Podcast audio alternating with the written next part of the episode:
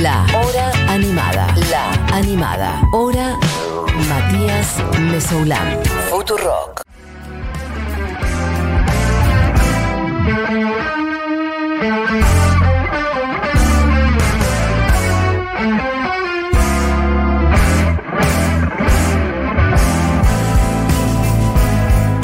Bueno, si bien es instrumental, eh, quería que suene un rato, no quería pisarla inmediatamente, porque la verdad que suena tan bien que, bueno, es lujo. Lo que suena, eh, quizás alguien haya reconocido seguramente, es Banzai FC, que tienen material nuevo, no es esto que estás hablando, esto es de su disco, el último, el que salió en 2019, Generación TV, pero hay música nueva dando vueltas de Banzai, banda que eh, tocara en el primer festival Futurock. Eh, allá en el Conex hace como unos dos años, si no me equivoco, eh, y que sonara mucho por acá y por eso estamos en comunicación con Fran Azoray, amigo de la casa. Fran, acá Mati te saluda, ¿cómo estás?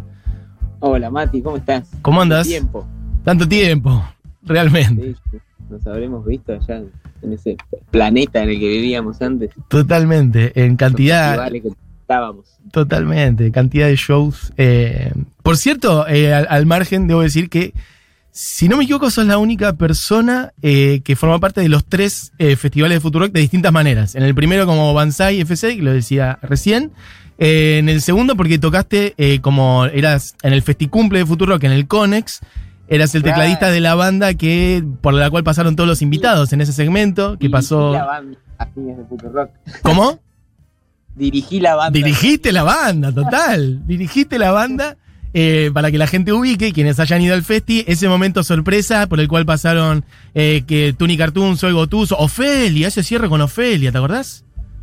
Sí, uy, eso fue terrible. Demencia. Bueno, son, fueron, fueron unos siete temas y vos estuviste ahí en la, en la dirección total y en, en el armado de cada uno de esos temas.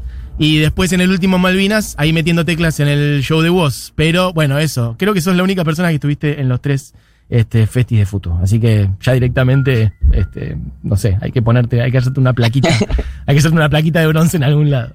Eh, bueno, te escucho medio mazo. No sé si vos me escuchás bien. Medio Yo te entrecortado. escucho perfecto. ok. Te escucho perfecto. Bueno, bueno, estamos hablando de Banzai este, FC, que, que bueno, que es mm, tu proyecto en buena medida, del cual sos tecladista, cuarteto que mezcla un montón de músicas, este, nada, geniales, muy de acá, este, como la cosa de el sonido mm, del rock, pero también sucio, ¿no? Suciedad del tango, de, de las músicas populares, un poco del candombe también, en esta canción nueva que salió hace unos días que se llama Desangelados.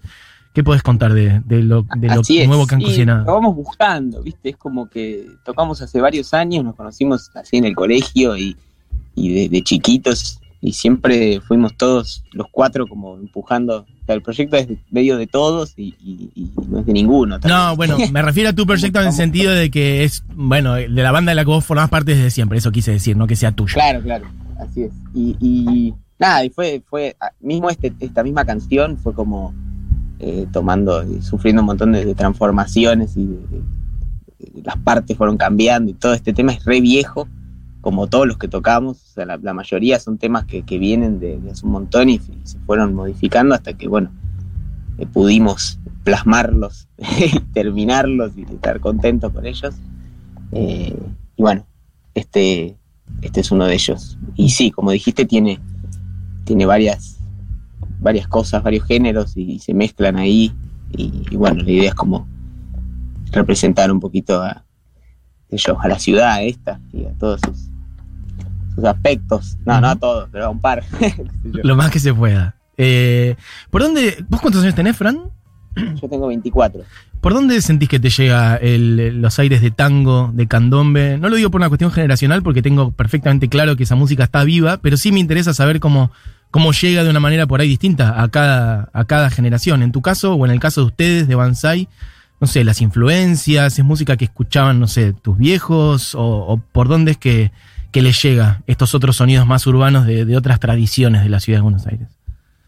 Eh, y a mí me llegó, sí, o sea, más que nada, o sea, mi viejo escuchaba mucho tango cuando yo era chiquito y yo mucha bola no le daba, la verdad. Eh, y yo cuando estudiaba piano también toqué unos tangos y siempre estuvo ahí, ¿viste? Pero nunca me, me adentré demasiado, pero el Tano y Dieguito, el, bajista y el guitarrista.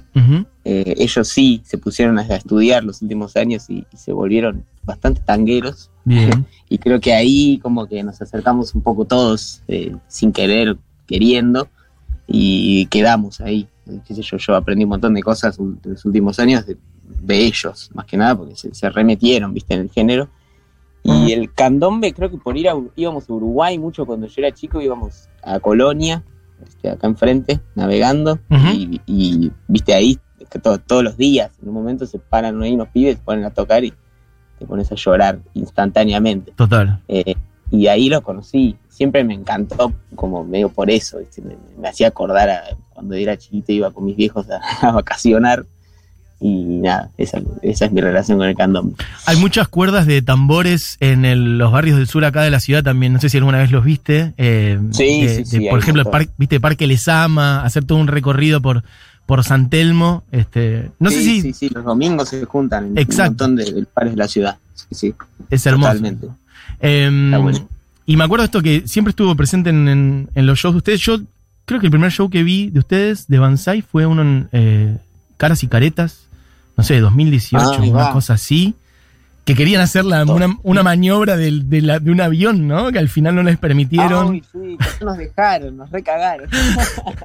Contá, contá qué era lo que querían hacer así la gente. Nos habían, nos habían dejado y después se- el tipo que, que tenía que autorizar la movida se como que se tiró para atrás porque dudó, ¿viste? Y dijo, no, bueno, no quiero tener quilombo. No quiso llamar al que tenía que llamar, que era el que, el que tenía la posta, digamos. Sí, Y nada, se cagó y no nos dejó. La idea era tirar, era como una especie de tirolesa que cruzaba el... Salía, de- viste, como en el cine, la cabina donde proyectan que está arriba de todo sí, sí, sí, sí. salía una soga que iba hasta el escenario y de ahí con unas roldanas tirábamos un avión, no lo tirábamos, estaba totalmente controlado, todo un dispositivo que había diseñado mi papá, que es, que es un tipo que este, es muy habilidoso para esas cosas, Ajá. Y el chabón se, sí, se cagó, o sea, vio todo y dijo, no, no, pará. Para que entienda No, la gente, o sea, él pensó, tuvo, o sea, la idea era que saliera un, avi- un avión de utilería hecho por ustedes y que pasara por arriba de las cabezas de la gente hasta que como que se estrellara en el escenario, digamos. Esa era la- Exactamente, que eso pasa en un show de, de- Pink Floyd, Sí, exacto. de Roger Waters, lo habíamos visto ahí, me Sí. parece, y- y- pero era mucho más tranquilo, iba muy despacito y pues llegaba y lo bajábamos, no, no había explosiones, no, no había nada. había tipo de violencia ni riesgo, pero Total. bueno, él no quiso. Che, y desde entonces hacia acá, ¿cómo sentís que fueron creciendo ustedes? ¿Qué sonidos fueron incorporando? ¿Qué, digo, porque la banda también va mutando, vos mismo lo decías, tiene, además del cuarteto, de, de guitarra, bajo, batería y voz en teclas, Diego, Iván, Bruno y, y vos, este, bueno, también hay un cantor, ¿no? En plan bien tanguero, Jerónimo Acosta, y Así si es, ves el video de la canción, hay, efectivamente hay tambores, hay vientos. Claro, claro, sí, todos esos este, personajes se fueron sumando a la, a, a la familia en los últimos años. eh, Como que al principio, viste, tocábamos en el patio del Pele, éramos nosotros cuatro tocando, era más fanquero, viste, era como otra cosa. Y algunos temas los cantábamos nosotros, o por ahí venía algún viento de invitado, alguna cosa así extraordinaria, pero la base éramos nosotros. Y después sí, fueron apareciendo eh, Jero, eh, los caños, que son tres, y los tambores también son tres, pero van, van cambiando. Y Diego del Portillo, que es el percusionista. Eso ya, o sea, ya están fijos, ¿viste? ya somos un montón y cada vez que tocamos movemos 15 personas. Una guasada. Este, y sí, ya es así, ¿viste? Ya no tocamos solos, nunca, nunca no vienen todos los que dije antes. eh, y son, son fundamentales ya, ¿viste? Es como que ya está, es así. Y está buenísimo, somos todos re amigos y después nos vamos a comer y hacemos un asado. Y todo. Cada fecha es como un cumpleaños, ¿viste? Hermoso. Bueno, y de eso que se extraña, digamos, porque estamos en un contexto donde justamente, bueno, está muy complicado armar fechas y tocar y ese tipo de cosas. Ustedes sacaron un primer material, si bien había este, canciones sueltas por entonces o simples, digamos, eh, salió el disco en su momento. Sentís que lo pudieron rodar, que lo pudieron hacer crecer, tocar en vivo y como querían y, o, bueno, después ya, digo, porque la- el año pasado ya arrancó toda esta movida de, de las restricciones, los cuidados por la cuarentena, la pandemia. Claro, sí, ese disco, por suerte sí, tuvimos como algo así como un año para, para tocarlo, el anterior, digamos, y, y a fin de 2019 grabamos las bases del que estamos laburando ahora, y bueno, entró el 2020 con todo lo que pasó y dijimos, bueno, chau, no sé, no sabemos qué va a pasar. Hagamos lo que podamos para, para seguir trabajando en los temas que son varios y son mucho más complejos que los del otro disco por, por la instrumentación, por, por todo, ¿viste? Y quedó medio en stand-by y también porque Banzai, no sé, no, no, no daba sacar un disco y no poder tocarlo nunca más. Total. eh, o no saber cuándo se iba a poder tocar, no nos podíamos como dar ese lujo, viste, de, de que el disco se vaya por las redes. Este, necesitamos defenderlo, ¿no? En vivo. Sí, sí, así total. Que, así que lo dejamos medio parado y bueno, y después retomamos y, y le dimos ahora más que nada eh, bola a este tema desangelado para terminarlo y sacar un primer corte. Y así vamos a hacer con otro tema más. Y después supongo que sacaremos todos los que quedan, que son como cinco temas.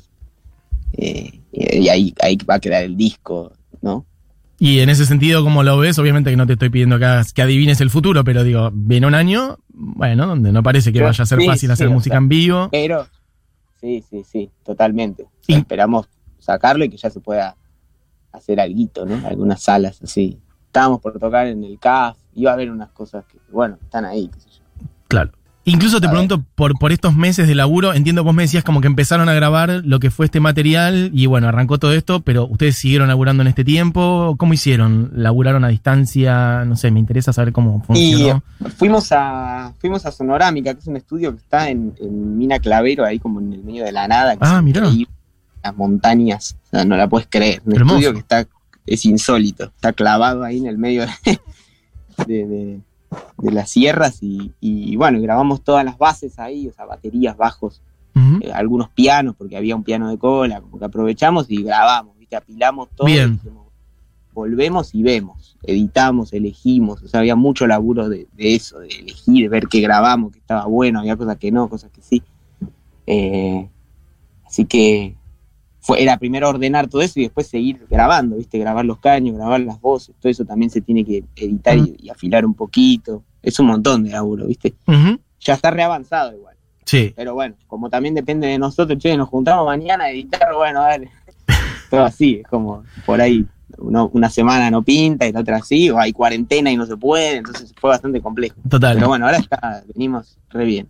Che, hay algo que yo veo, no sé cómo lo ves vos también, que en Banzai como que son, mm, bueno, medio todos cracks, ¿no? Al frente de sus instrumentos y como muy ambiciosos en la data que meten en las canciones, como la cantidad de, de los arreglos, la complejidad, hay algo que, no sé, como, bueno, esto que veníamos diciendo recién, la fusión con, de, de géneros, este, momentos, no diría progresivo, pero tiene una cosa de, bueno, efectivamente de inspirarse en esas músicas, de ir pasando por distintos momentos, cada canción, este, mm, ¿vos lo, lo sentís eh, como algo muy de ustedes o sentís que hay una camada también de otras bandas y otros sonidos que van en esa línea? Porque yo no siento que sea algo tan, eh, no sé, mm, común hoy mm, en estas latitudes, digamos, en Argentina. No, no, es verdad. Creo que había, hubo, hubo otros tiempos en los que las bandas eran un poco más así de manija de hacer, meter cosas por, por meter, ¿no? Cosas complejas o mezclar cosas. O, eh, sí, creo que no es lo, no es lo más común esto. Y no sé, sí, pintó medio que siempre fue así, como, che, hacemos esto, que es re difícil. Nadie sabe bien para qué, ¿viste? Pero Pero es lindo. hacíamos. Y igual estamos como eh, madurando en ese sentido. Sí, sí, no sé si es correcto decir que estamos madurando por dejar de hacer eso, pero bueno, lo vemos un poco así, como che, no, para esto. Es Teníamos mucho. 15, capaz que sí, pero ahora, claro. Un poco menos, un poco menos es más. No, pero Pero está, mira, de hecho, yo hoy abrí el programa poniendo ahí este de, de Artaud, donde Rodo García, que, que murió hoy, eh, hacía la batería en el disco de Spinetta, que en realidad está tagado como eh, pescado rabioso, pero que es de Spinetta, habladurías del mundo. Como una época de, de gran complejidad, ¿no? Cerú Girán, por ejemplo, como una, una energía importante, que está bueno también ver qué pasa con eso ahora. Me intriga también por la oreja de- del público, cómo lo reciben ustedes. O sea, Y que a nosotros nos ¿qué encanta, devoluciones tipo, tienen? Eh, la máquina de hacer paja, esas cosas Ahí va. me vuelvo loco escuchando. Eh, pero, pero bueno, no sé, tiene como una. Ya, no sé, ya hicimos algunos, había unos temas medio progresivos, viste, como unos riffs así medio locos, y, y no sé, como que se nos pasó un poco. De hecho, este desangelado, si bien se mezclan estilos y todo, y es como rico en ese sentido, no es complejo, no es que lo escuchás y decís, uy, qué manija. o sea, No, total. Sí, sí, sí. tranquilo y, y- y aborda ahí como unas texturas, pero no desde la complejidad musical ni de la manija. Eh, Total. Bueno, quien habla, quien dice esto es Fran Azoray, tecladista de Banzai, que han sacado tema nuevo, que lo vamos a escuchar ahora. Este, y bueno, esperamos la, la salida del disco. Fran, ¿para cuándo, ¿para cuándo calculas que va a salir? Mm, no sé, ¿para, para cuándo? Mentile a la gente, decía. Con el manager. Ok, En un mes el próximo tema. perfecto. Eh, y después vamos a ver, o sea, estamos con eso, viste que si se puede tocar, capaz que nos, nos y lo adelantamos y lo sacamos, y si se pudre todo, por ahí lo bancamos. Ok, Tampoco es que está listo y lo tenemos ahí, ok. pero bueno, nos tenemos que poner las pilas.